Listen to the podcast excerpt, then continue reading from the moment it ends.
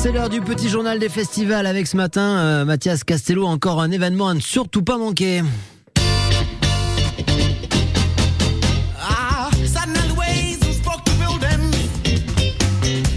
Alors aujourd'hui, on va parler de la toute première édition du Montpellier Blues Festival.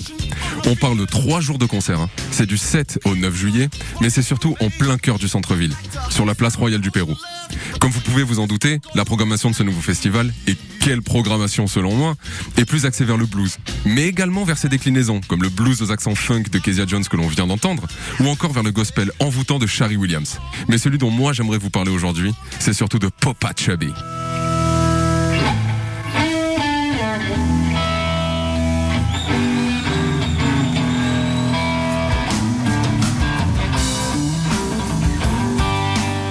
Du haut de ses 63 ans et fort de ses 30 ans de carrière, l'américain Popa Chubby va électriser la place royale du Pérou ce 7 juillet prochain.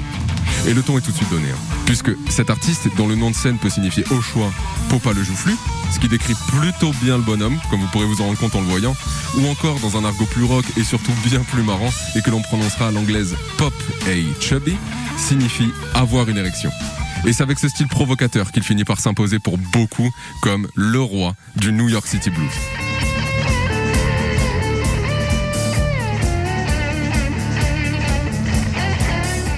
Cette armée de sa guitare Stratocaster de 66 est portée par des influences musicales allant de Willie Dixon à Jimi Hendrix pour ne citer que, et c'est surtout avec un blues rock écorché mais toujours chaleureux et teinté de sonorités à la fois soul, un peu funky et parfois même emprunté à la country que Popa Chubby va vous faire vibrer.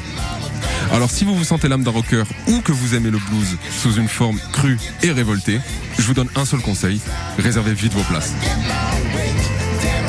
Alors pour Pop et Chubby au Montpellier Blues Festival, c'est le vendredi 7 juillet à partir de 19h sur la place royale du Pérou.